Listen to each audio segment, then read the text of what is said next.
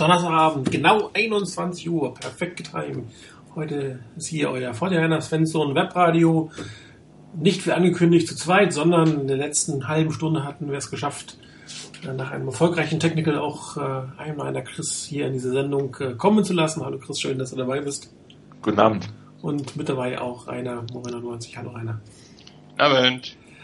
Ja, äh, so schnell kann man eine etwas schlechtere Stimmung im Webradio haben. Ich glaube, nach dem sehr über, ähm, überraschenden, deutlichen äh, Songauftakt-Sieg ein vielleicht überraschend deutliche Niederlage, aber eine überraschende Niederlage ähm, nicht wirklich, wenn ich zumindest Chris, äh, ne, Quatsch, Reiners Tipp vom letzten Mal äh, noch im Ohr habe. Ich war der halbwegs optimistischste von uns. Aber so schlimm ähm, wie, äh, oder so wenig schlimm, wie du es gedacht hast, äh, das hast, ist es leider nicht gekommen. Ne? Bei mir? Ja. Nee, ähm, ja, ich hatte eigentlich, ich hatte glaube ich getippt minus sieben oder hatte, hatte am Schluss glaube ich minus zehn sogar getippt gehabt, sowas um den Dreh rum. Ähm, ja, ich hatte da schon gehofft, dass die Niners ein bisschen mehr mithalten können, ein bisschen mehr dagegen halten können, aber da war dann zur Halbzeit das Ding eigentlich schon längst gegessen. Ähm, man kann dann drüber reden, von wegen äh, mit Garbage Time noch Punkte zu machen. Aber auch das musst du erstmal machen. Also auch wenn die Steelers einen Gang zurückgeschaltet haben, eventuell, ähm, du musst als Team selber noch was machen und du musst auch selber für dich noch um was spielen und ich glaube, das haben die Niners wenigstens gemacht. Es gab ein paar durchaus positive Elemente im Spiel der Niners, da werden wir wahrscheinlich noch drauf zurückkommen. Ähm, insgesamt war ich dann zufrieden, dass es am Schluss nicht ähm, quasi eine zweite Halbzeit nochmal gab, wie die erste war, sondern dass da wenigstens nochmal ein bisschen dagegen gehalten wurde. Also von daher am Schluss noch halbwegs versöhnlich, aber ganz ehrlich, das war nix. Äh, da muss ich sicherlich was tun. Wobei die Steelers mit Sicherheit natürlich auch höher einzuschätzen sind. Da bleibe ich dabei. Ich schätze sie deutlich höher ein als die Vikings. Außerdem war es auswärts. Also da, das ist schon mal noch eine ganz andere Qualität, auf die man da getroffen hat, äh, getroffen ist. Und ich glaube, die Niners sind von ihrem Leistungsvermögen her irgendwo zwischen dem vom letzten Mal, wo sie sehr gelobt wurden, und dem, wo sie jetzt teilweise auch richtig in die Pfanne gehauen wurden. Ähm, irgendwo dazwischen ist, glaube ich, so das wahre Leistungsvermögen. Ja, Chris, wie hast du das Spiel erlebt? Sehr ähnlich. Also ich, ich vielleicht das gerade, was äh, Rainer am, am Ende gesagt hat, aufzunehmen. Ähm, irgendwo wird die Wahrheit in der Mitte liegen zwischen diesen beiden Leistungen, weil ähm, die ersten zwei Wochen, da hast du immer wieder mal so ein Team, das ähm, einmal gewinnt, vielleicht überraschend, einmal verliert, überraschend. Ähm, und von daher, ich denke, wir sind nicht so gut wie gegen die Vikings und wir sind nicht ganz so schlecht wie gegen die äh, Steelers. Aber insgesamt war das ein äußerst äh, enttäuschendes Spiel. Ähm, vor allem, wenn man das Resultat anschaut ein Stück weit, wie, man, wie das auch zustande gekommen ist. Ähm, die erste Halbzeit war überhaupt nichts und in der zweiten Halbzeit hat man dann das zumindest ein bisschen Veränderung gesehen und hat nochmals was, ge was gebracht. Ähm, das Schlimmste an der ganzen Sache fand ich, ähm, die Defense, die war schematisch einfach völlig fehl am Platz. Also die wurde so vorgeführt. Ähm, ich hatte irgendwie das Gefühl, wenn, auch wenn die Offense jetzt was gemacht hätte, ähm, Big Ben und äh, Brown hätten irgend, hätten einfach ganz kurz ein, ein schnelles Play gemacht. Ähm, und da waren individuelle Fehler dabei, aber da war auch ganz viel Schematisches, was meiner Meinung nach überhaupt nicht gepasst hat. Und ähm, das hat, fand ich schon extrem schade, weil das hat gegen diese Top Wide Receiver Quarterback Kombination hatten wir das in der Vergangenheit oder unter Vic Fangio eigentlich nie, dass uns die wirklich ähm, so, so vorgeführt haben. Ähm, was natürlich auch ganz schwach war, war die Goal-Line der Defense. Ähm, und wenn man auf die andere Seite des Balles geht, ich fand, da hatte man am Anfang auch extrem viele Mühe, hat, äh, hat in, der, in den ersten beiden langen Drives einfach wieder mal nur, nur drei Punkte geholt, auch wenn es zehn hätten sein können, aber waren es halt dann nicht. Also die beiden unglaublich langen Drives haben zu nichts geführt und wenn man das dann in Kombination mit der Defense anschaut, dass die Defense einfach nichts gehalten hat, dann bringt es dir nichts, wenn du, also bringt es dir nicht wahnsinnig viel, wenn du Big Ben äh, zehn, zehn Minuten vom Feld hältst, um dann in äh, zwei Minuten einen Touchdown zu kriegen. Ähm, von daher, es war sehr, sehr, sehr viel Enttäuschendes dabei. Ich glaube jetzt nicht auch ganz alles, war, es war nicht alles total schlecht, aber ähm, ja, war ein hartes Spiel zum Schauen. Was halt wieder auffällt, und das ist eigentlich egal, wer in den letzten, ich sag mal, zehn Jahren bei den 49ers Coach ist, wenn die erste Halbzeit nicht läuft, dann wird sie konsequent in dem Stil zu Ende gespielt, um dann zu gucken, irgendwelche Adjustments zu machen. Und das ist einfach meiner Meinung nach viel zu spät. Man hat es auch bei den Steelers gesehen, die hatten am Anfang ein paar Probleme, ähm, haben ein paar Sachen ausprobiert, das mit den ganzen Bubble Screens, das hatten die 49ers relativ gut drauf, gut ähm, äh, kon äh, kontrolliert. Und dann haben sie halt gesagt, okay, das funktioniert nicht, also gehen wir gleich auf unseren Plan B, den, den du als Team sicherlich in irgendeiner Form hast. Und dann kamen halt meistens die langen Bälle. Ähm, plus ein doch relativ starkes Laufspiel von, von D'Angelo Williams. Leider hatte der Fritzini nicht recht. Er macht ein gutes, ein schlechtes, ein gutes, ein schlechtes Spiel. Hat er zwei gute Spiele hintereinander gemacht. Und auch die Fortinanders da natürlich ähm, gezwungen, mehr an der Line of Scrimmage zu arbeiten, das defensive Backfield ein bisschen außer Kraft zu setzen. Das hat man dann eiskalt ausgenutzt. Aber die Steelers haben halt nach einem relativ verhaltenen Start relativ schnell umgestellt. Und äh, das haben die 49ers nicht gemacht. Und sie haben es eigentlich äh, erst Mitte des dritten Viertels, wenn ich mich richtig erinnere, äh, ist das dann etwas anders geworden, also viel passlastiger geworden. Und ob das jetzt Garbage Time ist oder nicht, äh, die Passlastigkeit hat den 49ers definitiv geholfen. Da haben sie ein bisschen mehr mitmachen können. Und ähm, es ist halt äh, auch seit zehn Jahren das First Down Play der 49ers ist irgendwie Lauf durch die Mitte und das funktioniert einfach auf Dauer nicht. Und äh, das, das scheint irgendwie so der, der Stil äh, der, der Coaches zu sein, die sagen, ich will laufen, ich will laufen, ich will laufen, also wir müssen laufen, also können wir laufen. Und äh, das hat das bei, bei Singletary nicht geklappt, das hat bei Harbo oftmals nicht geklappt, das hat jetzt heute, äh, letztes Mal nicht geklappt. Ähm, ich, wenn ich mich richtig erinnere, haben auch Mike Nolan und, und ähm, wie heißt, hieß der Trottel davor, ich kann es mir schon gar nicht mehr merken.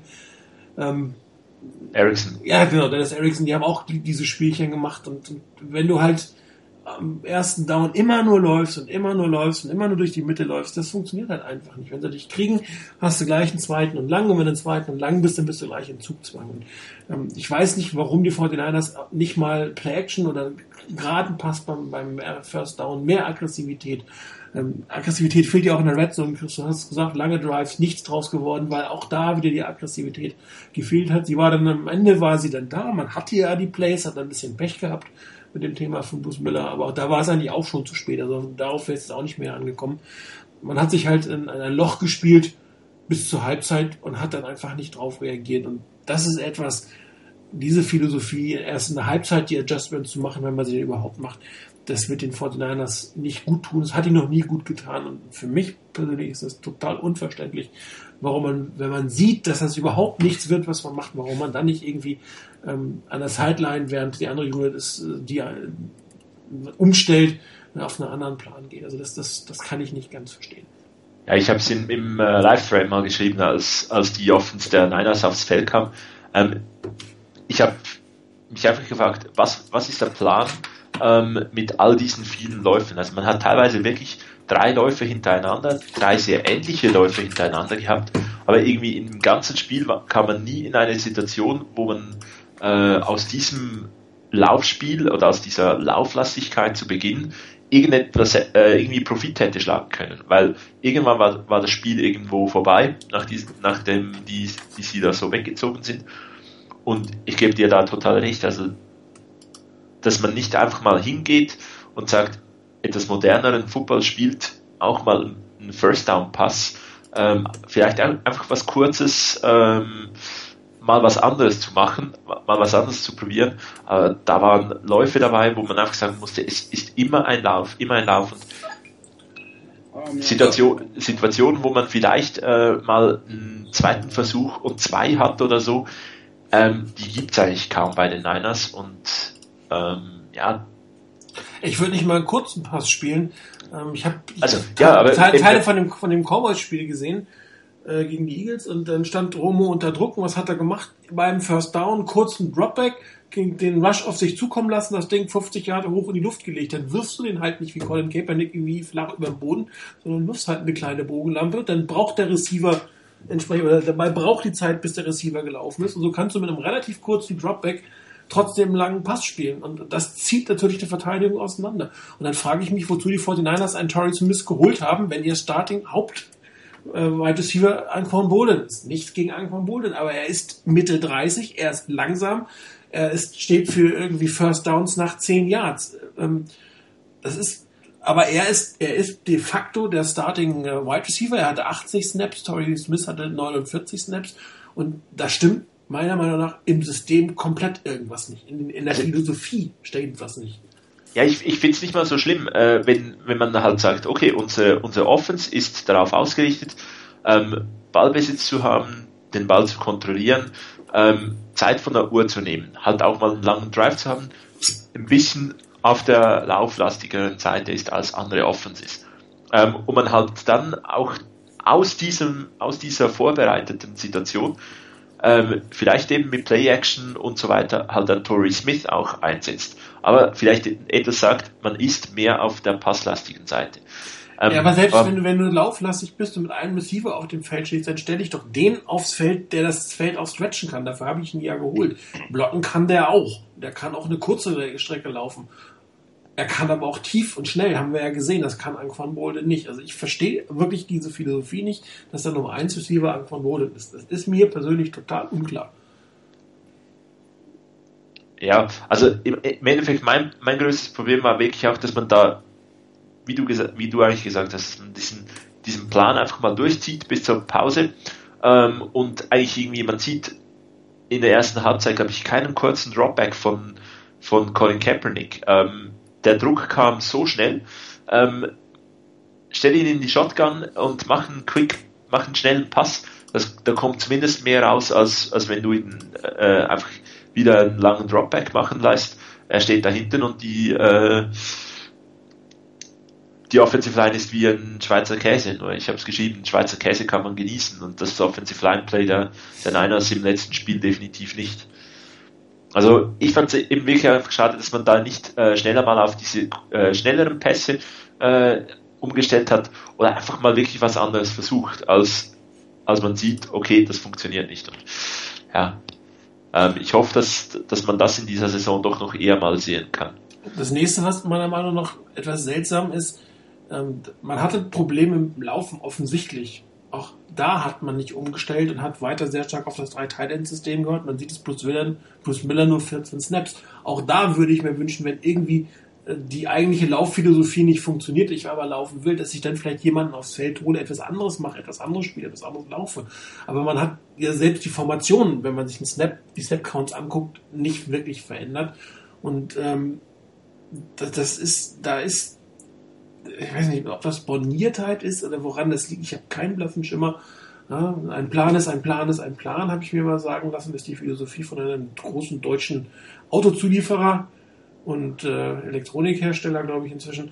Ja, und wenn, wenn du den Plan nicht einhältst, hast du halt Pech gehabt, egal was in dem Jahr passiert. Und so, genauso ähm, wird, wird hier, zumindest bis zur Halbzeit wurde hier agiert. Also auch später ja im Endeffekt. Wo, wobei natürlich, denn, wenn du so zurückgehst, ein Fullback es nicht mehr unbedingt brauchst. Aber es ist einfach, man geht aufs Feld und spielt einen Stiefel runter, egal was einem der Gegner bietet. Und das ist, hm. also ich finde es extrem frustrierend. Und das hat jetzt auch nichts mit einer Unerfahrenheit vom, vom, vom Head Coach oder vom Offense Coordinator zu tun. Es ist ja nicht so, dass wir das die letzten zehn Jahre nicht gesehen hätten. Nein, das sind Philosophiefragen. Ja, interessant finde ich da ist sicherlich, dass so viele verschiedene Coaches ähm, diese Philosophie mit diesem Team spielen. Ja, das ist wahrscheinlich die Vorgabe vom, vom Management. Ich meine, man, man hat äh, dann irgendwann also, den letzten etwas offensiveren äh, hat man mit Mariucci rausgeschmissen und der hat schon konservative, wirklich konservative West Coast Offense spielen lassen und das war den Vorteil anscheinend damals immer noch nicht konservativ genug. Und jetzt äh, kommt, kommt ein äh, durch die Mitte Runner First nach dem anderen. Also das ist irgendwie langsam. Ich finde es echt frustrierend, muss ich sagen. Ich meine, das Team ist durch eine völlig andere Philosophie groß geworden, hat ein System geprägt, was die NFL 20 Jahre beherrscht hat und jetzt will man irgendwie äh, aussehen wie die Steelers aus den 70ern oder so. Also, also mir passt also, es nicht. In, in, einer Zeit, wo du ähm, den noch schwachen Alex Smith hast und einen ähm, Top Running Back mit Frank Gore, da kann ich es ja noch halbwegs verstehen, dass du auf eine Run-First-Offense-Idee äh, kommst. Ähm, irgendwann muss, müsste sich das aber auch weiterentwickeln. Also Ja, aber das ist nicht nur Run First, das ist eine Run Only, die irgendwann mal. Also, nein, ja, also phasenweise war es das, ja. Rainer, bist du eigentlich noch da oder bist du schon? Ja, ja, ich bin noch da. Keine Sorge, ich melde mich schon noch wieder. Nee, ähm, zu dem, zu dem Thema. Ich hatte auch irgendwie den Eindruck, die Niners wollen, gerade so am Anfang vor allen Dingen, die ganzen Runs, die gelaufen wurden, waren genau dieselben Runs, zumindest vom, vom grundsätzlichen Aussehen her, wie beim Spiel gegen die Vikings. Es ging in eine Richtung los, dann kam ein Cut, ging in die andere Richtung irgendwo hin. Nur das Problem war, dass die Steelers da anscheinend ziemlich gut aufgepasst hatten letzte Woche und die allesamt nicht zugelassen haben. Und äh, da hat mir so ein bisschen, oder da war so für mich der Eindruck, ähm, die Niners haben gemerkt, oho, das klappt, das funktioniert gegen die Vikings, das wird auch weiterhin funktionieren. Dann kam dieser Punkt eben, den ihr auch schon angesprochen habt, ähm, dass hier so eine, eine Art Beharrlichkeit drin ist, die nicht besonders gesund ist, die nicht weiterhilft letztendlich. Eine Beharrlichkeit in der Richtung, dass man sagt, naja, es hat doch geklappt, das muss doch jetzt auch wieder klappen. Wegen wir können es doch. Also wenn wir es nur lange genug machen, dann klappt das auch wieder. Und hier das einfach zu sagen, okay, jetzt klappt das nicht, dann probieren wir was anderes. Wie vorhin angesprochen, im, im ersten Versuch, wenn man das eben mehrfach gespielt hat, dass man einen Lauf hat, warum dann nicht ein Play-Action? Der, der Gegner kauft einem das ab weil man ja die ganze Zeit gelaufen ist, dann mehr das in die Richtung probieren. Oder dann mal richtig auf Pass zu gehen mit dem First Down. Und dann eben von mir aus im zweiten Down, wenn es sein muss, dann eben zu laufen oder ähnliches. Hier eine Variation reinzubringen, wo der Gegner dann merkt, von wegen, oh, Moment mal, so dieses normale Muster, das die Niners haben, das passt nicht mehr so ganz. Die Anpassung hat definitiv gefehlt, beziehungsweise die Anpassungen, die vorgenommen wurden, kamen zu spät. Und ähm, ist in der Defense, kam mir das vor, dass es ähnlich war, aber bei der Offense noch kurz zu bleiben. Ähm, ein Punkt, den du vorhin angesprochen hattest, Martin, von wegen, ähm, warum bei diesen drei äh, End Sets mit einem Wide Receiver, warum ist da nicht der Tight End auf dem Feld, äh, der Wide Receiver auf dem Feld, der das Feld am besten strecken kann für die Defense auch und der als Deep Threat eine echte Bedrohung darstellen könnte. Ähm, ich glaube, das hängt einfach mit dieser Grundphilosophie zusammen, die die Niners hier wohl haben. Nämlich diese Geschichte, dass sie eben ein Run-First-Team sind und auf Sicherheit gehen und von mir aus auf einen gewissen Raum gewinnen, aber nicht diese Big Plays unbedingt drin haben, die sie jetzt wirklich oft spielen wollen. So aus einer Situation raus, wo du noch halbwegs vielleicht in einer gewissen Schlagdistanz bist, dass du nicht da sowas gleich anbringen willst, sondern nach dem Motto, das hebe ich mir auf für irgendwann, warum auch immer und wann auch immer. Ähm, ich denke, da ist den, den Niners nach wie vor diese, dieser, dieser vermeintlich sichere, kürzere Pass auf Bolden und das vielleicht bessere Blocking von Bolden beim, beim Run vielleicht noch wichtiger als dieses Element drin zu haben, um das Feld zu strecken. Ähm, ich weiß nicht, ob es vom, vom, vom Management vorgegeben ist oder von wem auch immer. Ähm, das kann durchaus sein, weil es halt jetzt immer wieder kommt, auch mit unterschiedlichen Coaches ähnliche Philosophie gespielt wird.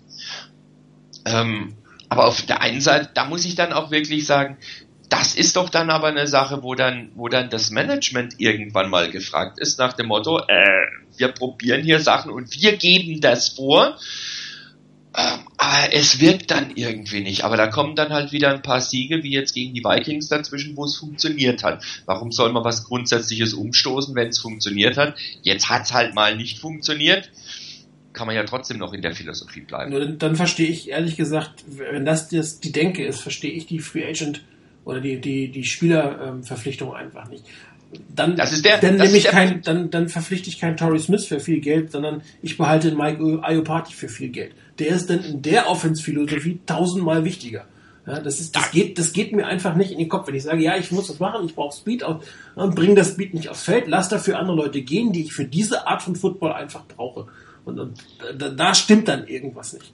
Ich meine, ja, da ist dann, da ist dann, glaube ich, wieder der Punkt, den wir ja auch schon mehrfach hatten, dass ähm, die Niners, insbesondere Trent Boydke, wohl auch jeder Position schlicht und ergreifend gewissen Wert beimisst und wenn der Spieler, den ich gerne da hätte auf der Position, dann zu teuer wird, über dem Wert liegt, dann zahle ich den halt nicht mehr. Ja, aber dann Philosophie dann, hin oder her, dann müssen es halt die anderen richten. Ja, aber das ist dann irgendwann, irgendwie kann das auf Dauer nicht aufgehen, meiner Meinung nach. Das Ja, kann, natürlich Das kann nicht, auf. Dauer nicht funktionieren. Irgendwo ist dann, irgendwo erreichst du einen Punkt, wo das ganze Spiel so nicht mehr weitergeht. Weil nämlich genau in dem Moment, wo diejenigen, die du reinholst, die günstiger sind, zu dem günstigeren Preis nicht die Leistung bringen, die du eigentlich brauchst, um dein Spiel, Ja. das du vorhast, weiterzuspielen. Genau. In dem Moment bricht das Ganze oder bröckelt, fängt das Ganze an zu bröckeln. Und dann musst du dir überlegen, wie du weitergehst. Ich meine, mit dem Retirement von, von Anthony Davis war jetzt nicht zu rechnen im Vorhinein. Das hat die Das 49ers ist richtig. natürlich kalt erwischt. Und das, wenn er nächstes Jahr zurückkommt, sollte es auf der rechten Seite auch wieder ein bisschen besser werden, egal Ja, ob gut, Duke wobei- meckert oder nicht. Er spielt auf jeden Fall besser als Eric Pierce. ich glaube, da sind wir Ja, alle einig. gut. Gut, trotzdem muss er auch bei, bei Anthony Davis erstmal, erstmal wieder gucken, bleibt er dann verletzungsfrei? Das war ja auch so eine Geschichte, dass er häufiger Verletzungen hatte. Und dann ist er halt ein volles Jahr jetzt nochmal raus aus dem Football, kommt zurück. Kann der wirklich seine Leistung bringen oder ist der so raus? Und was, wenn es ihm nach, was weiß ich, vier, fünf Spielen, wo er vielleicht wieder eine Verletzung hat, vielleicht einfällt, ach, das mit dem Rücktritt war vielleicht doch nicht so blöd, ähm, jetzt gehe ich wirklich raus. Also für mich ist Anthony Davis im Moment ein ganz unsicherer Kandidat und vor allen Dingen für die laufende Saison völlig unerheblich. Das ist absolut richtig. Nur äh, man, äh, man guckt ja schon äh, in die Offense, in die Offseason rein und dann, es gibt zwei Positionen, die einem da ins Auge springen: äh, Offense Line und äh, Defensive Backs. Und ähm, du wirst nicht beides über die Draft gleich qualitativ ähm, besetzen können, zumindest wenn du sie das sofort abstellen willst. Und dann würde natürlich eine Rückkehr von, von Davis ein Stück weit was bringen. Aber wie gesagt, du hast für diese Saison absolut recht, bringt es nichts. Nur grundsätzlich, das ist die Philosophiefrage, wenn, wenn du wenn du bestimmte Art und Weise spielen willst, dann musst du dafür die Leute holen. Und dann müssten meiner Meinung nach auch bestimmte Positionen einen anderen Wert haben. Und da gehört natürlich eine Guard-Position dann absolut mit dazu. Ich meine, Anfang Boden ist auch nicht billig, klar, für die gibt man viel Geld aus. Nur wenn du ihn als, als, als Starter haben willst, als Lead-Blocker und First-Down-Target, okay, dann ist das deine Geschichte, aber dann brauchst du einfach einen Torrey Smith nicht. Dann hättest du eher meiner Meinung nach einen Michael Crabtree behalten können, der auch das Feld ein bisschen stretchen kann, nicht ganz so teuer gewesen wäre und hättest du Geld für die Offense Line gehabt. Also, das ist für mich, es ist die Denke, die dahinter steht, nicht hundertprozentig nachvollziehbar. Ähm, wenn man derart offensichtlich ja gedenkt zu spielen. Ich meine, das ist das zweite Spiel, auch hier wird sicherlich eine Art Weiterentwicklung geben, aber wir hatten jetzt das zweite Spiel hintereinander, dass, dass äh, Torrey Smith deutlich weniger auf dem Feld stand als Anquan Bolin.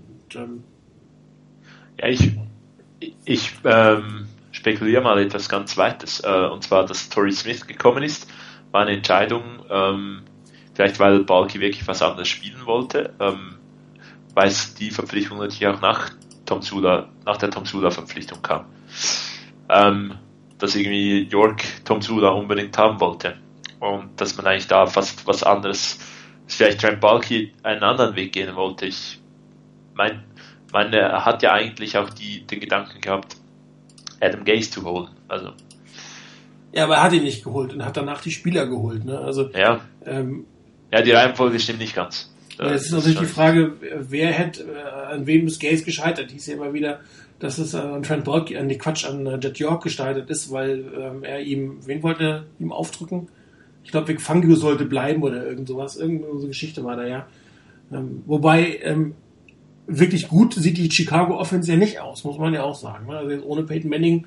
Ja, wo, wobei da wird halt einfach nicht Offens gespielt, sondern gecuttert. Also das mu muss man auch fairerweise sagen. ja gut, aber das hat er ja auch vorher gewusst. Und, äh, ich glaube, das Angebot als Offense-Koordinator stand ja bei den 49ers. Und äh, naja, gut, also auch das äh, lässt sich für dieses Jahr logischerweise nicht mehr ändern. Ähm, ansonsten Offense-Line, Ja, ein Punkt, was ich der Offensive Line auch noch, ähm, was ich da auch unglaublich schade finde, ist, ähm, und muss da vor, vor, vorwegnehmen, ich sehe Kaepernick nicht auf dem Niveau von äh, Aaron Rodgers. Ich will auch nicht sagen, dass er da sein muss, aber wenn man einfach die Offensive Line der, der äh, Packers anschaut, wie viele Free Plays die ähm, Aaron Rodgers geben, wenn bei den 49ers ein äh, Defensivspieler in die Nähe der Offensive Line kommt, wird gleich das, die 5 Yards genommen. Und das ist unglaublich schade, weil bei diesen Plays hätte man wirklich dann die Chance, mal was Riesiges rauszuhauen, ohne irgendwie groß, ohne ein Risiko zu haben, kann man einfach mal tief auf Torrey Smith gehen. Vielleicht holt man sich das, äh, das Big Play und ansonsten nimmt man halt die 5 Yards immer noch. Aber da wird sofort auf ein ähm, Neutral Zone Infraction reagiert und das ist irgendwie auch, ich glaube, wir haben noch, noch seit Alex Smith nicht mehr da ist, hat man nie mehr ein äh, Free Play gesehen. Ne, die fünf Yards hast du halt sicher und alles andere könntest du ja noch einen Foul begehen und dann hättest du wieder weg, dann wäre das Offsetting, dann nimmt man es doch lieber gleich. Also es gehört zu dieser ultrakonservativen Philosophie dazu, was ich habe, habe ich und darauf baue ich dann auf.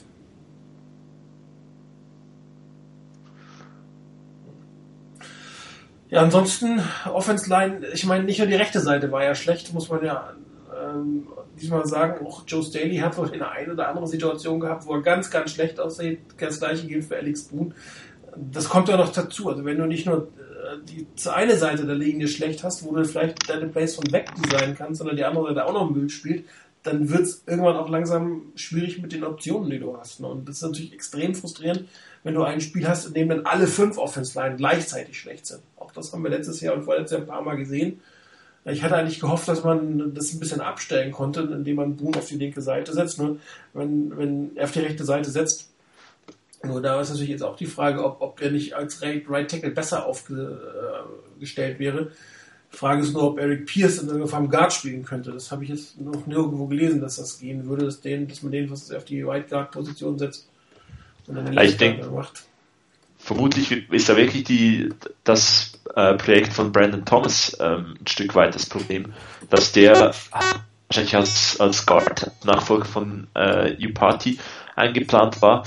Dann hätte man ähm, Boone auf der rechten Seite lassen können und damit eigentlich die beiden besten Offensive Linemen, die man hat, zumindest mal etwas verteilen können. Ähm, nun hat man mit Brandon, in Brandon Thomas nicht die Lösung gefunden für Left Guard und ich habe mich auch schon gefragt, ob das eine sinnvolle äh, Situation ist, ähm, die besten beiden Offensive Linemen auf der äh, linken Seite zusammen zu haben und die rechte Seite dann, böse gesagt, etwas zu vernachlässigen.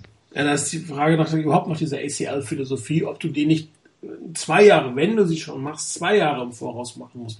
Dass er ein Jahr genesen kann, ein Jahr als Backup spielen kann und dann kann er in die Starterrolle gehen natürlich erwartest, dass ein, ein Rookie erst genäst und genäst, genäst ist glaube ich richtig, und dann quasi sofort in die Starterrolle reinrücken muss, also sowohl sportlich als auch ähm, gesundheitlich sofort Top-Leistung dann bringt im nächsten Jahr, das ist natürlich auch mit einem gewissen Risiko ähm, behaftet. Und wir sehen das ja mehrfach bei vielen Spielern des ACL-Clubs, dass es leider nicht ganz so funktioniert hat. Und die Philosophie, die an, mit dem sehr tiefen Roster, mit den unendlich vielen Draft-Picks ganz gut aussieht, oder gut aussah, ähm, entpuppt sich jetzt vielleicht als nicht gerade die glücklichste Variante. Dazu zähle ich jetzt bewusst nicht Marcus Lattimore. Das war ein Compensatory Pick, mit dem hätte man eh nicht traden können. Das war ein Risiko, was durchaus wert war zu machen, aber man hätte mit vielen anderen Picks äh, nochmal hochgehen in die zweite oder erste Runde und einen, einen sofortigen Starter oder den, einen Starter fürs zweite Jahr holen können. Und, ähm, mal gespannt, wie sich so die anderen Picks äh, entwickeln nach der verkorksten 12er Draft, welche Drafts da noch kommen, die völlig verbohrt sind. Und das tut einem Team natürlich weh. Das den anders hatten, als, als Harbo anfing, ein gutes Roster, aber das wurde natürlich auch immer älter. Ja, da ist so viel ist er an der Zeit nicht nachgekommen. Oder an jungen Spielern nicht nachgekommen. Man hat einen Bowling der auch schon alt war. Das heißt, der, das von unten her kam nicht viel. Man hat dann das über Masse probiert. Und jetzt fällt es einen so ein bisschen auf die Füße. Und äh, ich bin mal gespannt, wie weit Trent Balky das jetzt weitermacht. Ich meine, jetzt haben wir die immer noch die Picks.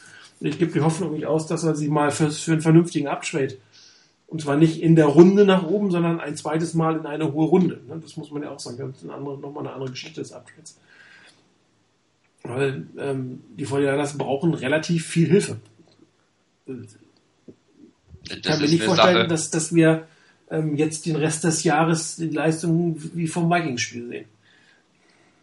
Ja, also das ist ja gerade die Sache, was du sagst, von wegen, äh, dass die Niners relativ viel Hilfe brauchen. Ich hoffe, dass das Trent Boyke auch sieht.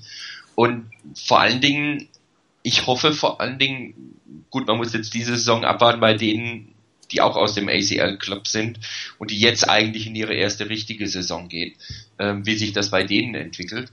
Aber aus den bisherigen Erfahrungen würde ich sagen, sollte man diese Geschichte mit dem ACL-Club auf jeden Fall ein Stück weit zurückfahren ähm, denn den Erfolg, den man sich eigentlich wohl auch erhofft hat, nämlich den, dass man die erstmal ein Jahr mitnimmt, da können sie in aller Ruhe ähm, auskurieren. Und das, wo sie, wo sie eigentlich eingestuft wurden, vielleicht von ihrer Leistungsfähigkeit her, das rechtfertigen die dann auch hinterher, aber bei allem was recht ist. Erstens mal, das ist eine Verletzung, wo eben nicht jeder optimal wieder zurückkommt und eins zu eins das Leistungsvermögen von vorher hat.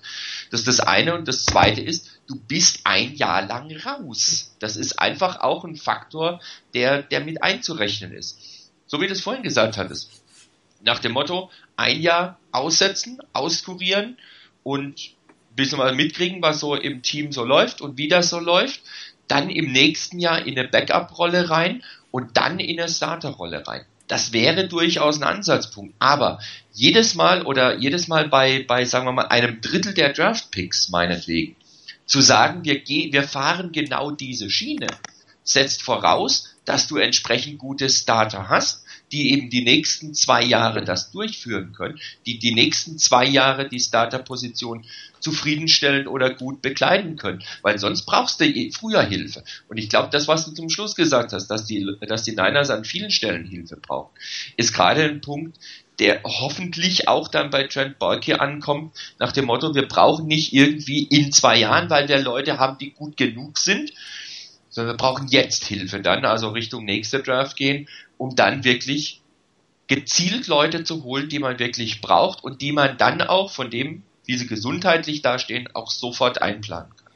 Ja, und da sieht man natürlich auch gleichzeitig das Problem, dass man einen Eric Armstead geholt hat. Der hat 14 Snaps gemacht, äh, also ein Viertel, na, ein Drittel der Defense Snaps auf dem Feld gestellt als Number One Overall Pick. Andere Teams bauen ihre ähm, Erstrunden-Pick sofort ins Team ein. Auch hier wieder ein Projekt geholt für ein Team, was eigentlich einen Impact-Player braucht. Also das finde ich ich, ja, ich finde es frustrierend, sich das anzugucken. Ich meine, ich, ich, ich finde Draft total klasse. Man merkt ja wieder, ich rede jetzt schon über den Draft. Ich finde, das ist eine sehr spannende Geschichte.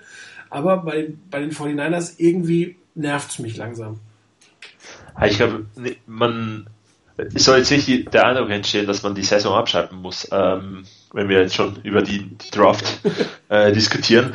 Äh, ich glaube, da sind wir noch weit davon entfernt. Aber ähm, so ein bisschen zusammenfassend zu sagen, vielleicht lieber mal Pro Bowl statt Hall of Fame Potenzial äh, nehmen, dafür ab Jahr 1 einen, einen guten, äh, den Spieler auf, aufs Feld zu kriegen, würde diesem Team sicherlich helfen. Mir würde ja schon reichen, wenn du, wenn du, wenn du aus einer Draft nicht mal ein paar Pro Bowler rauskriegst, sondern wenn du aus der Draft meinetwegen relativ schnell ein, zwei solide Starter rauskriegst und von mir aus im zweiten Jahr noch ein oder zwei dazu. Wirklich solide Starter, die müssen nicht unbedingt Pro Bowl Niveau haben. Das, das findest du halt auch nicht immer. Aber so zwei Leute, die als Starter auf jeden Fall auflaufen können im ersten Jahr und zwei vielleicht im zweiten und vielleicht hast du noch einen Überraschung, überraschend mit dabei, wäre ja auch nicht schlecht. Ja, ich meine mehr einfach eben so Eric Armstead. Natürlich, der scheint Potenzial zu haben. Ähm, und irgendwie habe ich so ein bisschen das Gefühl, bei Balki ist wirklich so, wenn einer ein riesen, riesen Potenzial hat, dann hat er irgendwie das Gefühl, er, das bringt man dann schon raus.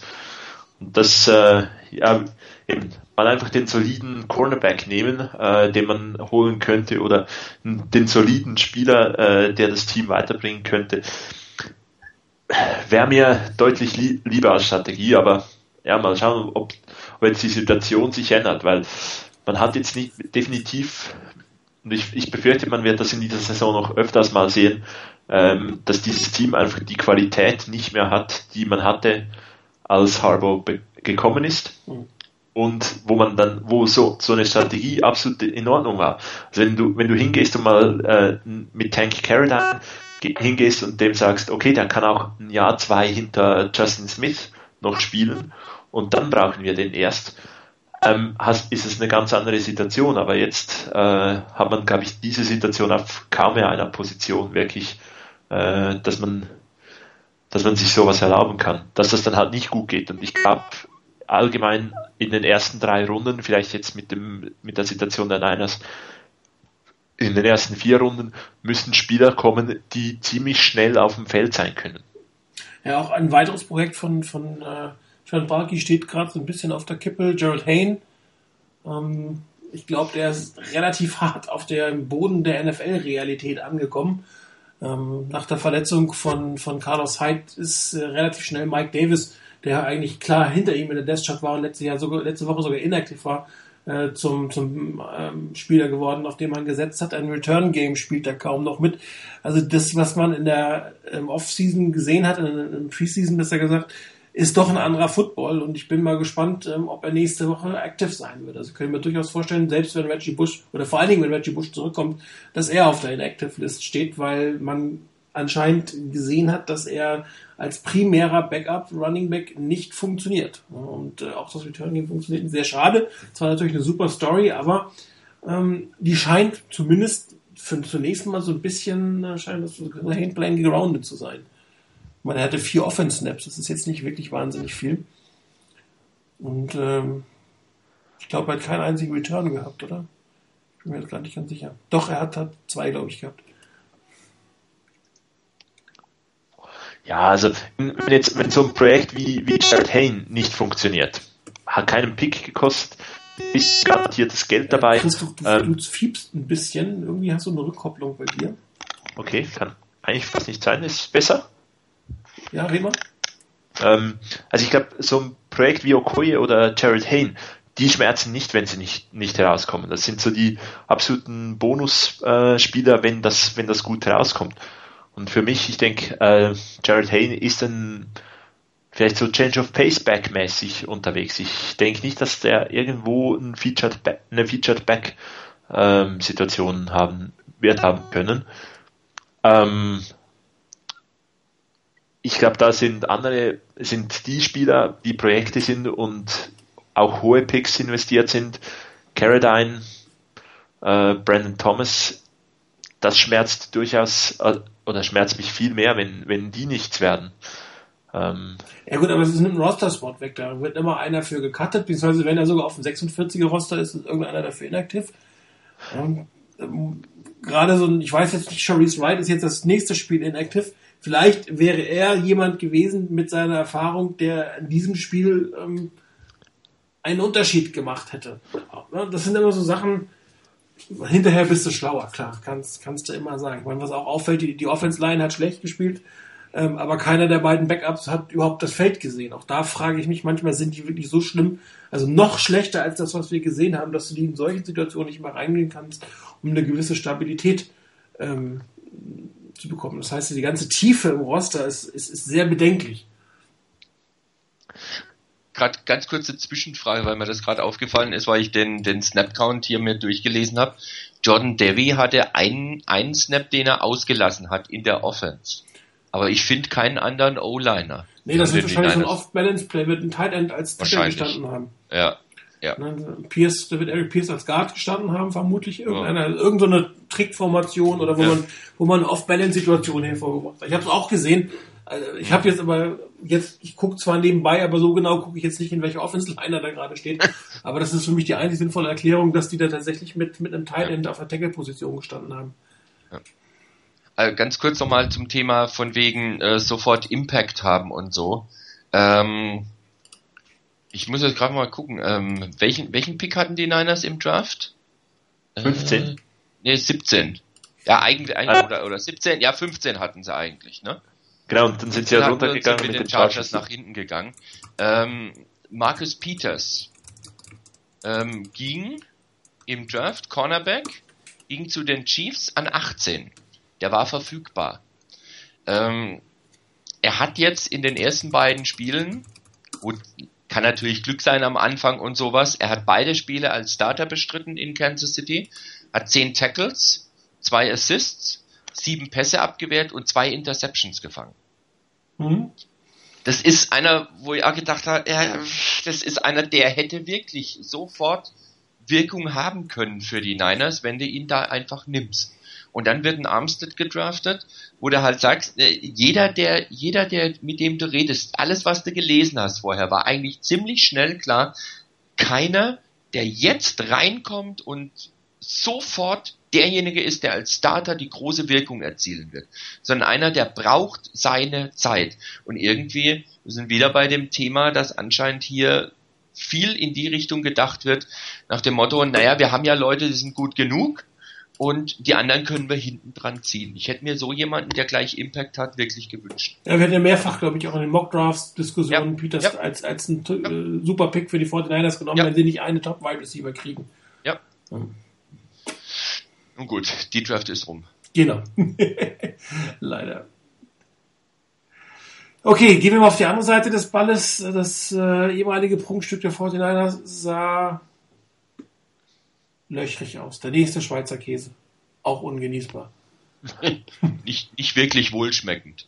Also, ähm, ich glaube, ich glaube, Zugchef war es, der, der auf dem, auf dem Board schon geschrieben hatte, diese Geschichte. Ähm, ich habe das Spiel auch nebenbei laufen, habe es mir vorher nochmal angeguckt.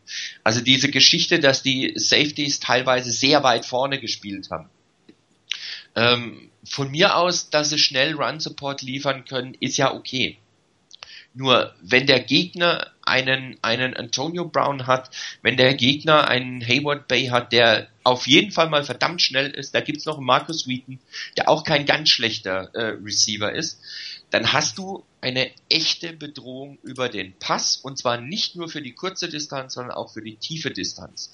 Und dann so ein derartiges Vertrauen quasi in die Cornerbacks zu haben, dass die ähm, den, den gegnerischen Wide Receiver covern können, das ist fahrlässig, finde ich.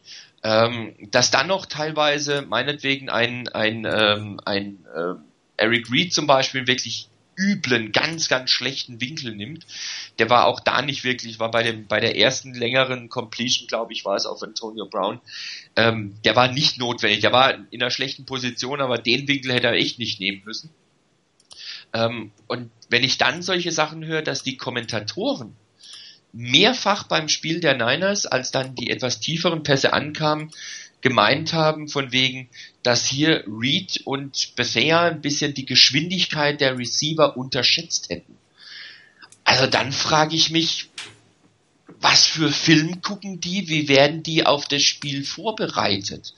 Das, das kann doch nicht sein. Jeder weiß, dass ein Antonio Brown kein langsamer ist, auch ein Hayward Bay ist kein langsamer.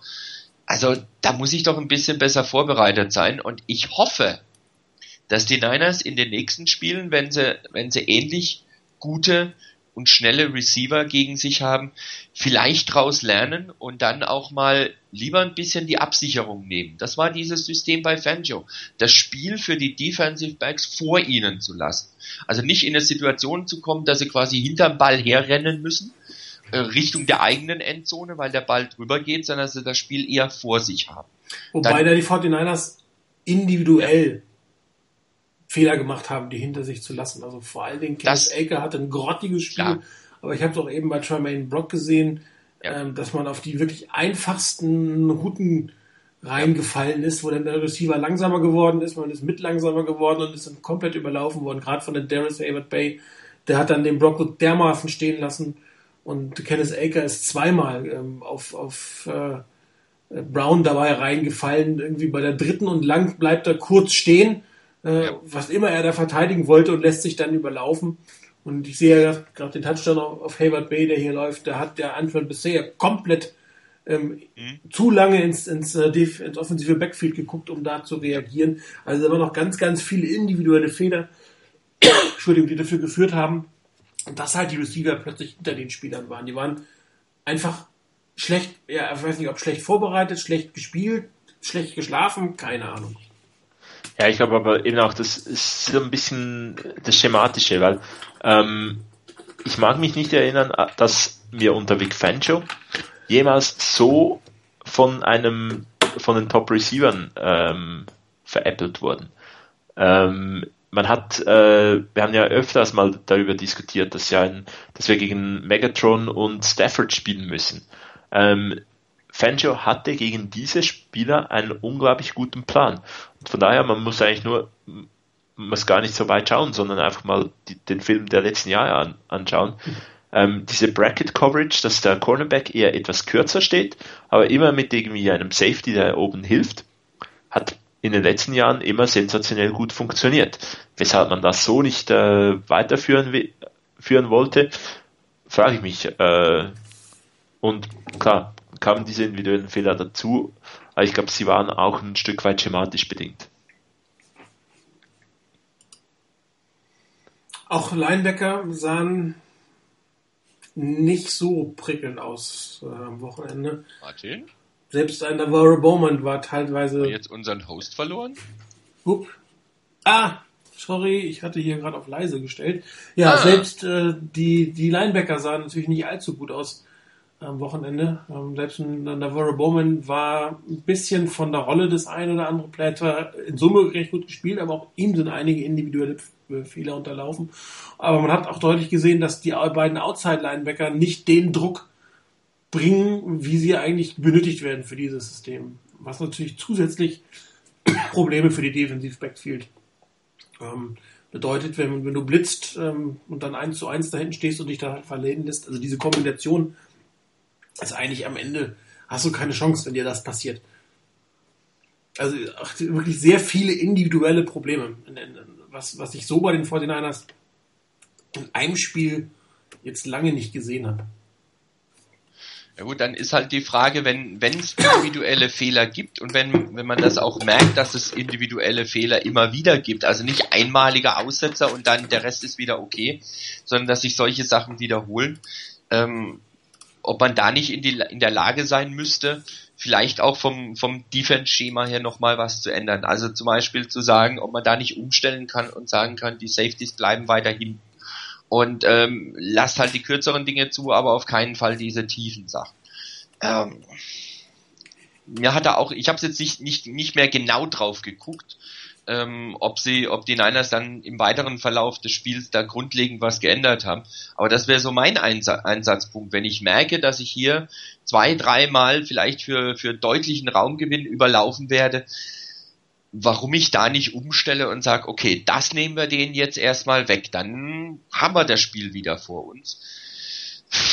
Ja, so eine Frage, ne?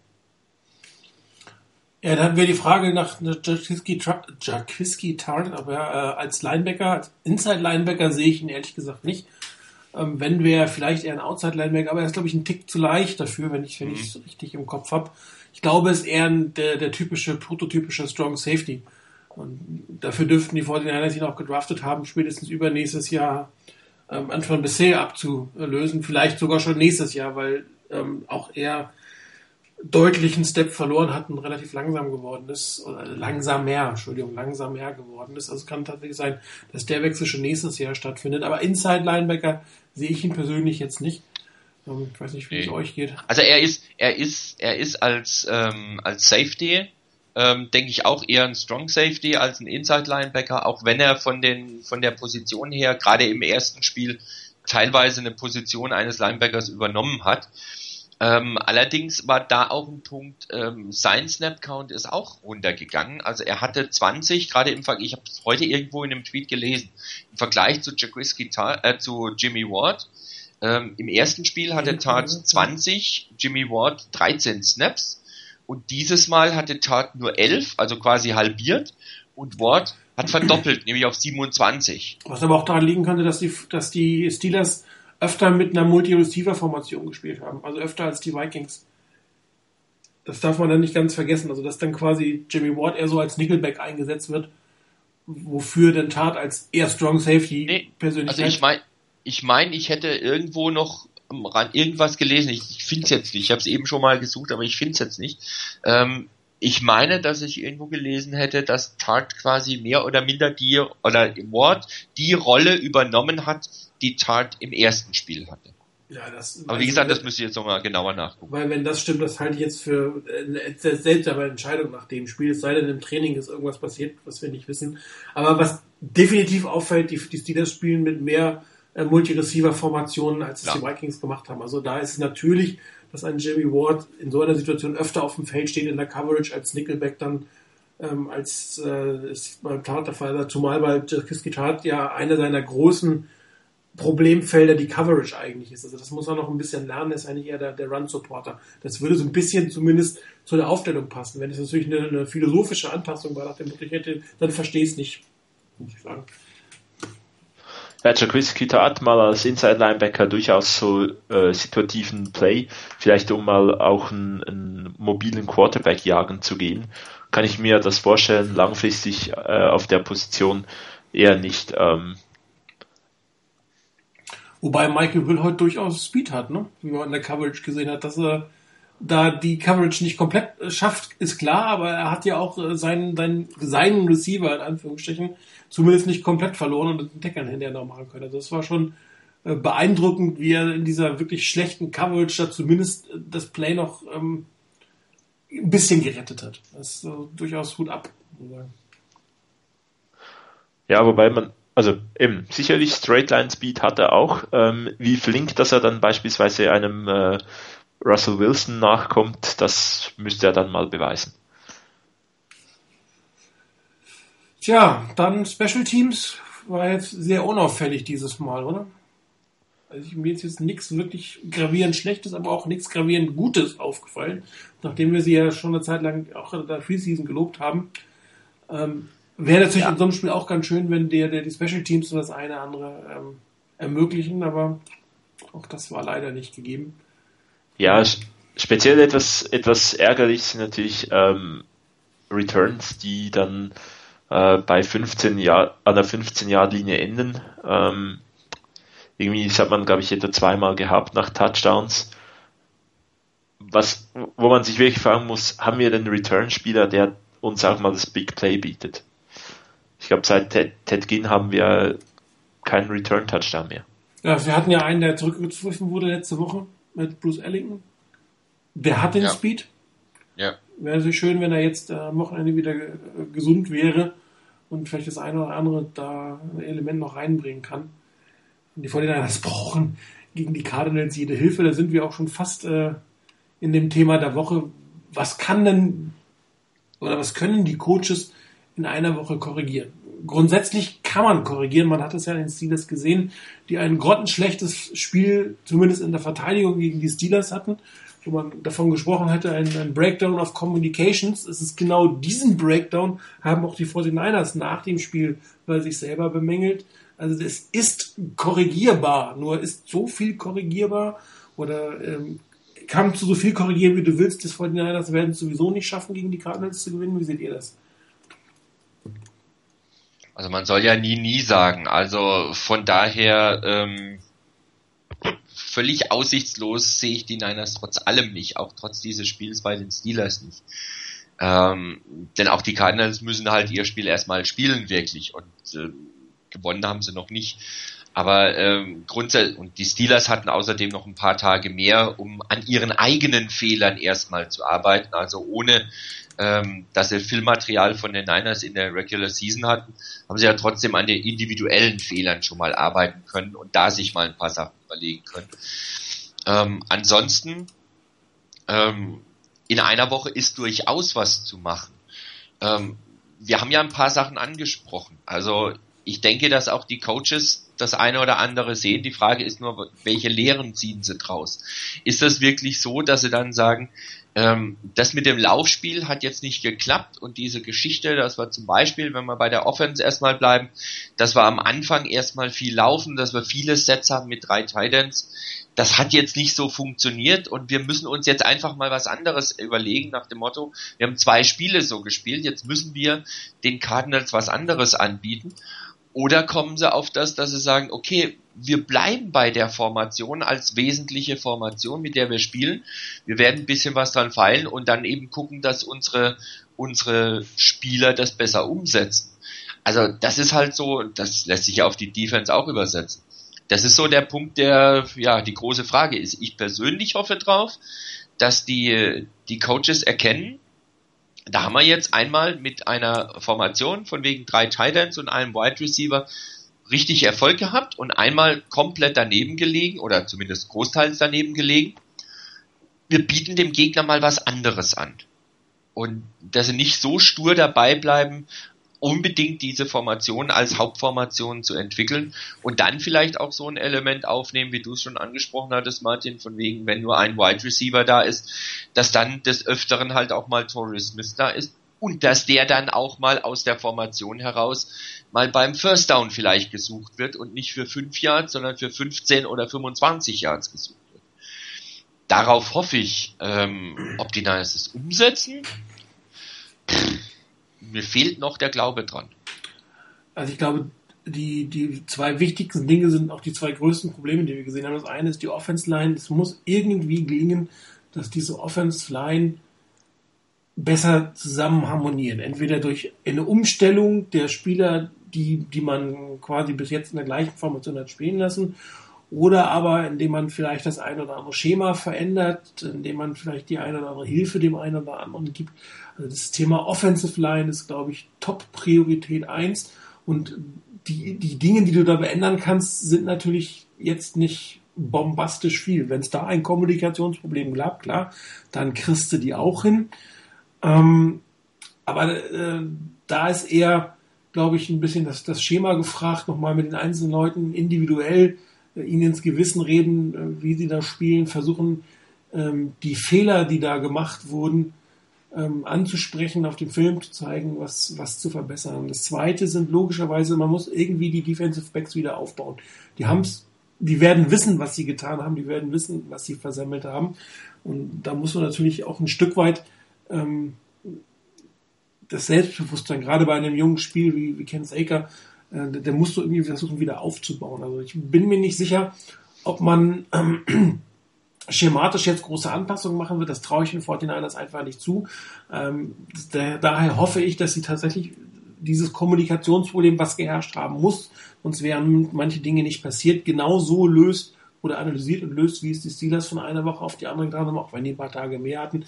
Nichtsdestotrotz ähm, ist eine Woche Zeit und da kann man das auch machen, aber dass man den, den, den Spielern ähm, wieder selbst gewisses Selbstvertrauen schenkt, ähm, ihm, ihm klar macht, was waren die Fehler und wie können sie es auch abstellen. Und wenn, wenn man diese beiden Units ein bisschen besser nächste Woche aufs Feld kriegt, dann hat man schon, schon viel gewonnen, weil ähm, durchaus interessante äh, Sachen da waren. Ich meine, es waren ein paar interessante Plays da. Colin Kaepernick hat einige interessante Sachen und gute Sachen gemacht. Das war nicht alles schlecht. Es war halt nur sehr viel auf einmal oder schlecht, beziehungsweise wenn was schlecht war, war es so schlecht, dass man gleich äh, was äh, entweder ein Sack auf der einen Seite oder ein Touch auf der anderen Seite kassiert hat.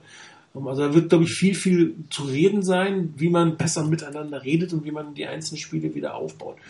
Und ähm, da hoffe ich, dass das ähm, in irgendeiner Form, dass die Coaches in der Lage sein werden, da die Spieler zu erreichen und ihnen deutlich zu machen, was die, gerade die individuellen Probleme waren, die sie hatten. Wenn du die individuellen Probleme irgendwann mal gelöst hast, dann kannst du natürlich auch wieder das Zusammenspiel miteinander insbesondere angehen. Nur es nützt halt nichts, wenn du das Zusammenspiel untereinander versuchst zu optimieren, wenn einzelne Spieler ein Problem haben. Und daher als erstes meiner Meinung nach die Spieler selber versuchen zu kriegen, dann am System ein bisschen zu schrauben und dann auch die Zusammenarbeit äh, ein bisschen zu verbessern. Wobei das Thema Kommunikation, das muss im Backfield, das muss diese Woche gelöst werden.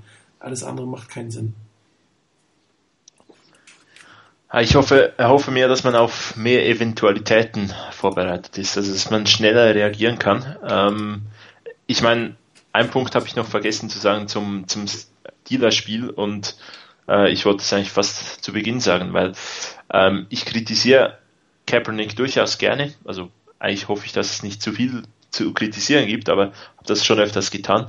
In dem Spiel fand ich ihn überraschend ruhig. Also was er, was als dann im zweiten Viertel wirklich teilweise überhaupt nichts geblockt wurde, da war Kaepernick dann zumindest äh, ordentlich ruhig und ist sogar dann noch zwischendurch äh, ein, zwei ähm, Ziele durchgegangen, bevor er gelaufen ist und de, den Fortschritt hoffen, kann er hoffentlich weiterführen.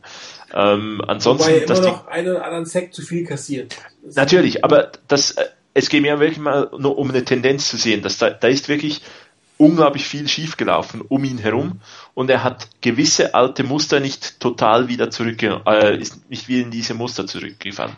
Also von daher mal zumindest das Positive anerkennen, da scheint eine gewisse Entwicklung da gewesen zu sein und die soll hoffentlich weitergehen. Ansonsten eben halt, dass die, dass man variabler wird und und gewisse, ähm, wie, wie gesagt, gewisse Eventualitäten vorbereitet hat. Wenn dann auf im First Down in zwei, drei Drives oder in einem Drive, zwei Drives nicht wirklich so, so funktioniert, dass man dann halt wirklich mal was anderes versucht, dass man halt über seinen Schatten springt und sagt, gut, dann haben wir halt mal ein, Passing First Down, holen uns vielleicht das First Down gleich mit einem Play und so weiter und dann einfach möglichst, wenn man in, wenn man die Chance hat zu punkten, dass man kreativer wird, was, wie man die Punkte holen will.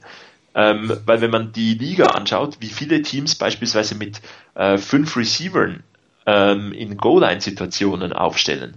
Und ähm, das können dann müssen nicht fünf Wide Receiver sein, aber es können äh, kann auch ein Running Back, der plötzlich draußen steht, sein.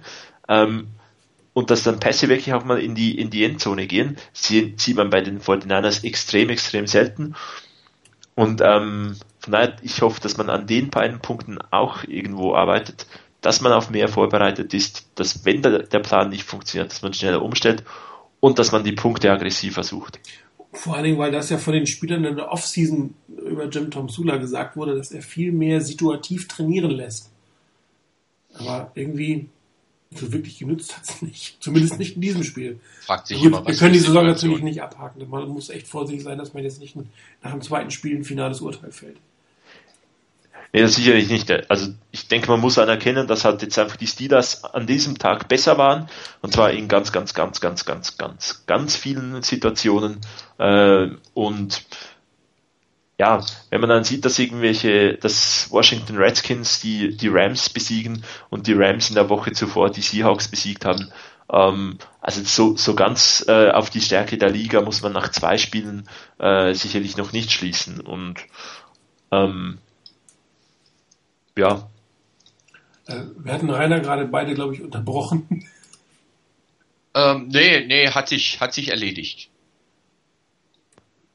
Okay, wunderbar. Ähm, dann, Moment, ich bin gerade in meinem Programm ein bisschen lost. Ja, Vorschau aufs Cardinals-Spiel. Wir sind schon mittendrin. Die äh, Fox selber scheint nicht allzu viel von dem Spiel zu erwarten. Die, die 49ers sind downgegradet worden. Äh, hatten letzte Woche, glaube ich, die, die dritte äh, Fox-Crew. Haben nächste Woche nur, nur noch die vierte Fox-Crew. Und das, obwohl sie gegen das vielleicht oder eins der Top 3 Teams aus der NFC spielen, mit den Arizona Cardinals. Ähm, auch das zeigt, dass äh, da äh, im Journalismus nicht wirklich viel äh, zurzeit auf die 49ers gegeben wird.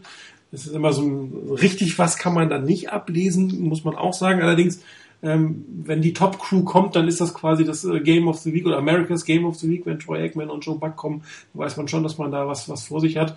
Und wenn man dann aber tatsächlich eine Crew nach der anderen äh, runtergegradet wird bei den, bei den Fernsehsendern, oder bei dem, bei dem NFC-Sender im Moment, ähm, ist erstmal schon mal ein schlechtes Zeichen von der Tendenz, die von der das auch da wieder ähm, verändern sollten. Hoffentlich schon am, am Wochenende für einen positiveren ähm, Eindruck sorgen können, wobei es wie gesagt gegen die Cardinals sehr, sehr schwer werden wird.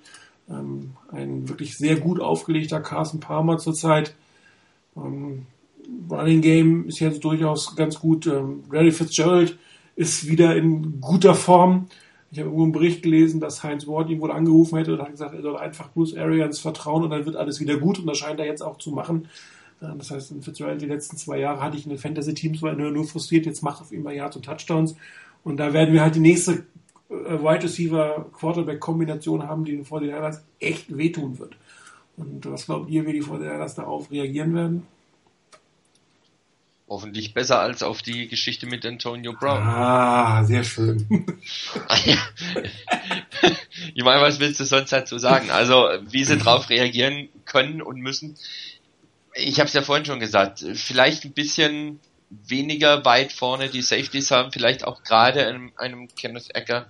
Ähm, wenn er jetzt wirklich, und er hatte ein, ein schwaches Spiel letztendlich und hat schlecht ausgesehen gegen Antonio Brown, ihm da vielleicht ein bisschen mehr Hilfe zu geben, over the top, so dass da er vielleicht auch wieder Sicherheit gewinnen kann. Einfach, dass er weiß, er ist nicht der, der alleine jetzt meinetwegen gegen, gegen Larry Fitzgerald spielen muss, sondern er hat vielleicht jemanden hinten dran und dann kann er sich auf seine Aufgabe konzentrieren. Und wenn er es nicht packt, ja, dann ist aber noch einer da, der das Schlimmste verhindern kann. Also so in der Art und Weise ein bisschen drauf zu achten, dass man die, gerade die, die jungen Spieler da ein bisschen aufbaut, das wäre schon nicht verkehrt. Ja, offensivseitig, Chris, was wäre da so dein Gameplan gegen die Cardinals? Ich glaube, angesichts dessen, dass die, die O-Line der Niners ähm, Schwierigkeiten hat und man beinahe schon erwarten muss, dass man aber eigentlich als Laufteam auftritt, ähm, fände ich es ganz interessant, mal mit kurzen Pässen ähm, die Rollouts wieder reinnehmen, Kaepernick das Spiel ein Stück weit einfacher machen ähm, als gegen die Steelers. Ansonsten ist, sind die, wenn man sich die Statistiken so Stück weit an, anschaut, äh, sind die Cardinals jetzt nicht irgendwie das Überteam. Also wenn man die Offense-Statistiken anschaut, ähm, das ist jetzt nicht irgendwie total äh, überragend. Ähm, Number One Scoring Team der Liga, ne? Genau, sie machen Punkte. Das muss, das, das ist da. Also wenn man einfach so das, das Ding anschaut, ähm, die 49ers haben 402 Yards pro Spiel gemacht, die Cardinals 363,5. Also ja, also 12 ähm, Punkte mehr. Na, 20 Punkte mehr. Genau, also und das heißt eigentlich, man muss ihnen einfach die Punkte äh, nicht geben. Das heißt, vielleicht etwas äh, ein Stück weit zurückhaltender, ähm, nicht so aggressiv spielen, dass man, ähm, wie ihr richtig gesagt habt, dass man die Cardinals vor sich hat und dass man einfach wirklich die Punkte nicht abgibt. Dann kann es ein ausgeglichenes Spiel werden. Ähm, aber ein hartes Spiel wird. Also das, das will ich nicht, nicht irgendwie sagen, dass es ein, ein dass so oder so ein einfach oder ein ausgeglichenes Spiel wird. Ähm, aber wenn man einfach so ein bisschen die, die, die, äh, die Statistiken anschaut, dann sind die sehr ähnlich, bis auf diese, bis darauf, dass die, die Cardinals unglaublich viel mehr Punkte machen. Nehmen wir das Spiel gegen die Steelers nochmals hervor wenn die Niners aus diesen zwei langen Drives äh, 14 Punkte machen, sieht das Ganze auch vielleicht ein bisschen anders aus. Das heißt, selber Punkte machen, die Punkte der Cardinals ähm, halt keine Big Plays zulassen wie gegen die, gegen die Steelers und dann kann das was Enges werden. Ja, ich bin mir äh, relativ sicher, dass man mit, mit dieser etwas einseitigen Offense-Philosophie vom letzten Wochenende nicht allzu viel holen wird. Ähm, die, das Defensive Backfield der, der Cardinals ist mit Peterson und Matthew, und ich bin immer noch erstaunt, dass ich sage mit Matthew, ähm, wirklich hervorragend aufgestellt. Und da, für das ist ein, ein Alcon Boulder inzwischen einfach zu alt und zu langsam geworden, um sich da durchzusetzen. Da wird mehr kommen müssen, da wird man mehr machen müssen und äh, etwas kreativer sein, sein müssen, ähm, um, um da tatsächlich hinten die Punkte zu kriegen ähm, ähm, Defense-Statistiken der Cardinals, muss man sagen, sie sind relativ gut statistisch gesehen gegen den Lauf und relativ schlecht gegen den Pass. Ähm, wobei es eher auf eine Seite bei den Cardinals ankommt, die nicht ganz so gut in der, in der Passverteidigung ist. Die andere Seite ist halt relativ gut oder sehr gut. Und äh, wenn du nur über eine Seite oder einseitig das Passspiel hast, dann hast du natürlich ein Problem auf der Seite. Also man, man sollte hier schon ein bisschen die Aggressivität suchen von Anfang an, die Punkte nach langen Drives machen, eine Endzone ähm, mal attackieren innerhalb der 20 Yard sein oder man kann auch mal eine Endzone von der 40 Yard Line attackieren. Ich glaube, das reden wir schon seit, ich weiß nicht, äh, seit es das Webradio gibt, ist, ich weiß nicht, ich glaube, ich habe schon hunderte von Malen gesagt, aber das ist einfach mal etwas, was die Fortinanders mal tun sollten. Da rechnet nämlich keine Sau mit und dann ziehst du das Feld auch ein Stück weit auseinander. Ähm, Klar wird das Laufspiel, wenn das Laufspiel nicht funktioniert, wird auch das, der Rest des Spiels nicht funktionieren. Das ist, das ist halt die Philosophie der 49ers. Darum hoffe ich, dass sie das ein bisschen besser in den Griff bekommen, vielleicht tatsächlich was anderes machen, also den, den dritten Teil durch einen Fullback ersetzen oder vielleicht auch mal aus einer Singleback-Formation mehr laufen und auch vielleicht mal also wirklich den, einen anderen Look geben der Offense. Und ähm, nicht, nicht die, das spielen, was man in den letzten zwei Wochen gespielt hat, weil das haben sich die Cardinals relativ gut angeguckt. Sie haben genau gesehen, äh, was die Vikings falsch gemacht haben und sie haben genauso gut gesehen, was die Steelers richtig gemacht haben und da kann man sich natürlich seinen eigenen Gameplan für bauen. Und da muss man ein bisschen, ein bisschen was verändern. Hm, ich bin halt nicht sehr hoffnungsvoll. Also mir fehlt im Moment der Glaube, dass da bei den Coaches philosophisch leichte Veränderung vorhin kann und dieses äh, andere wird, das wird auf Dauer nicht funktionieren und das wird auch gegen ein relativ gutes Team wie die Cardinals nicht funktionieren, wenn man wieder seinen gleichen Stiefel runterspielt. Das ist so ein bisschen die Befürchtung, die ich habe. Also man hört schon, ich bin deutlich pessimistischer als letztes Woche. Damit würde ich sagen, kommen wir mal zu den Tipps. Traut sich keiner? Ja, irgendwie, ich hoffe nicht, dass ich nach dem ersten Spiel im, oder nach der ersten Woche im Webradio gleich irgendwie auf die Commissioners Admins Exempt Liste gesetzt werde, wenn ich ihnen sage, ich, ich befürchte, dass wir damit 14 Punkten verlieren. 14 Punkte, das ist viel, Rainer. Bietest du mehr, weniger, besser? Ähm, ich sehe es nicht viel anders als beim Spiel gegen die Steelers.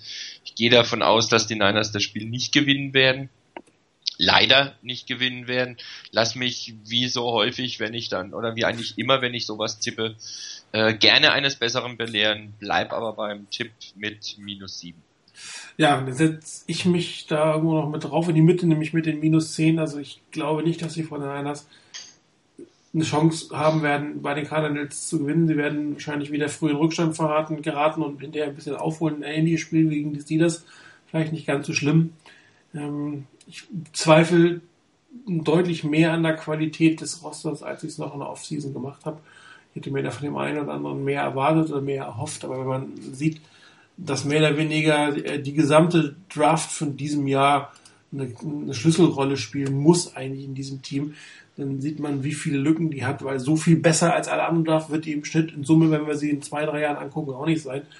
Ähm, aber es haben im Prinzip alle aufs Roster geschafft, beziehungsweise zumindest auf irgendwelche Listen oder die Practice Squad. Und äh, die meisten stehen auf dem Feld. Und das sagt schon relativ viel, nachdem wir die letzten Jahre die 49ers immer gesagt haben, die, die, die tiefen Draftpicks haben kaum eine Chance aufs Roster zu kommen, sind sie jetzt drin, spricht gegen die Qualität des Teams. Und ich glaube, ähm, vielleicht sehe ich das zu negativ, aber das ist der, die, die Lernkurve ähm, ist deutlich erst am Beginnen. Und ich glaube nicht, dass man eine Chance hat, bei den Cardinals dieses Spiel zu gewinnen. Darum mit den minus 10. Jo, Game of the Week, Chris, das kannst du dann tatsächlich selber machen? Ja, ähm, ich befürchte, dass mein Game of the Week nicht allzu viele Leute selber ähm, in Person oder live schauen können, äh, denn ich wäre da das Monday Night Game. Ähm, mit Kansas City gegen Green Bay. Ähm, kann durchaus ein unterhaltsames Spiel werden. Ähm, und muss so sagen, ich mag die beiden Teams auch. Ich mag den Quarterback von dem einen Team. Und eigentlich Quarterback von dem anderen Team eigentlich auch. Ansonsten bin ich wieder der große Chiefs oder der große Packers-Fan. Rainer, was passiert denn noch außerhalb des Division-Duels vor den Niners gegen Cardinals in der NFC West? Also sowohl die Rams als auch die Seahawks dürfen zu Hause antreten. Die Rams ähm, spielen gegen die Steelers. Ähm, ich halte die Defense der Rams für sehr, sehr fähig, durchaus. Das haben sie auch gegen die ähm, Seahawks gezeigt. Ähm, das wird nochmal eine andere Geschichte werden für die Steelers. Ich glaube nicht, dass man es ihnen so einfach machen wird. Und zu Hause sollte man die Rams, denke ich, nicht unterschätzen. Ähm, ich glaube allerdings, dass die Steelers durch das Spiel gegen die Niners an Fahrt aufgenommen haben und eine gewisse Chance haben zu gewinnen. Also ein knapper Erfolg für die Steelers.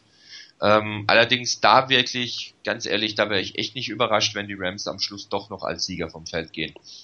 Und ähm, die Seahawks, wie gesagt, dürfen auch zu Hause spielen gegen die Chicago Bears. Ähm, die Bears ohne Cutler, böse Zungen behaupten, das erhöht ihre Chancen. Ähm, allerdings sehe ich das trotzdem nicht so kommen. Also ähm, bitte? Ähm, ich glaube Kellen Clemens, oder? Irgendwie sowas. Also Jimmy auf Clausen. jeden Fall. Bitte? Jimmy Clausen, Jimmy danke. Clausen. Richtig. Jimmy Clausen. Oi. also von daher, nee, ich glaube da echt nicht dran. Also ähm, da werden sich die Seahawks im Duell zweier bisher noch sieglosen äh, Teams den ersten Sieg holen und die Bears werden weiterhin mit 0-3 dann also sieglos dastehen, dann mit 0-3. Ich glaube auch nicht, dass das eine allzu enge Kiste wird. Ähm, ob Cam Chancellor spielen wird, ist wohl noch offen. Der müsste, glaube ich, bis heute irgendwann mal 16 Uhr, frag mich nicht, 16 Uhr Ostküste oder Westküste. Aber muss er, muss er gemeldet werden sozusagen. Ähm, dann darf er spielen, ansonsten muss er nochmal aussetzen. Ähm, wenn er spielen darf, muss man sehen, wie das Ganze sich darstellt, nachdem er jetzt lange Zeit eben nicht dabei war. Ähm, allerdings traue ich es ihm zu, auch reinzukommen und gleich Wirkung zu zeigen. Aber egal ob mit Chancellor oder ohne ihn, den ich übrigens gerne bei den Niners sehen würde, ähm, die Seahawks werden das Spiel ziemlich ungefährdet, glaube ich, gewinnen. Ja, ich glaube, da wirst du relativ lange darauf warten können. Man hat viel Geld in die Safeties investiert, hohe Draftpicks ja, in die Safeties investiert. Ähm, die werden sich auch nächstes Jahr einigen, weil sie gemerkt haben, wie viel sie, ähm, wie viel er ihnen wert ist oder wie viel er der Defense beibringt. Vielleicht werden sie dann eher einen Bennett nicht verlängern, aber da wird sicherlich was passieren in der Offseason. Also schöner Traum wird nicht realisieren, wie viele Träume zum Beispiel, dass die 49ers im Super Bowl im eigenen Stadion spielen. Dann bedanke ich mich bei euch fürs Mitmachen, euch draußen fürs Zuhören. Wir hören uns nächste Woche wieder mit einer hoffentlich etwas positiveren Sendung, obwohl wir alle heute sehr pessimistisch äh, gestimmt sind. Ähm, viel Spaß beim, am Wochenende, viel Spaß beim Schauen der 49ers. Und ähm, wird ja auch auf Pro7 Max, wenn ich mich richtig erinnere, im Free TV mhm. ähm, gezeigt. Und äh, dann kann man ja sogar, wenn man gar keine Chance hat, sonst zu sehen, die deutschen Kommentatoren ertragen.